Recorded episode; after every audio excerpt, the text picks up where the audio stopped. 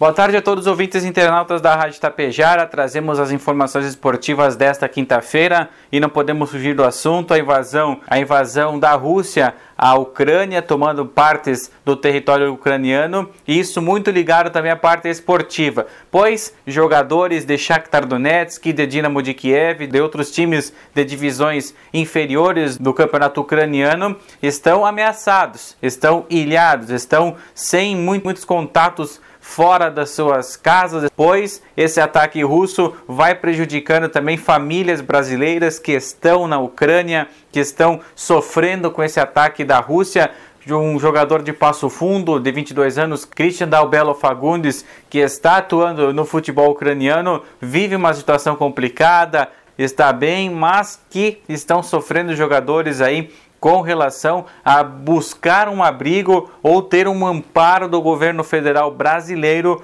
para que possam retornar ao Brasil. Espaço aéreo da Ucrânia praticamente fechado, apenas aeronaves militares podem estar operando no espaço aéreo ucraniano, da mesma forma na Rússia, e os jogadores não fazem ideia como podem sair dessa situação. Estão em hotel, um grande conglomerado de jogadores do Shakhtar e também do Dinamo de Kiev estão tentando algum contato com o governo brasileiro ou até mesmo uma embaixada brasileira na Rússia, na Ucrânia, para tentar retornar ao Brasil, sair desse conflito. Os próprios ucranianos estão tentando deixar o país por causa dessa crise política, dessa crise que agora está virando praticamente uma guerra. E aí fica esse, essa tensão no mundo esportivo. Será que os jogadores, será que essas famílias brasileiras poderão retornar ao Brasil? É isso que todas as famílias brasileiras que estão lá na Rússia tentam esse contato com o governo brasileiro. As embaixadas com certeza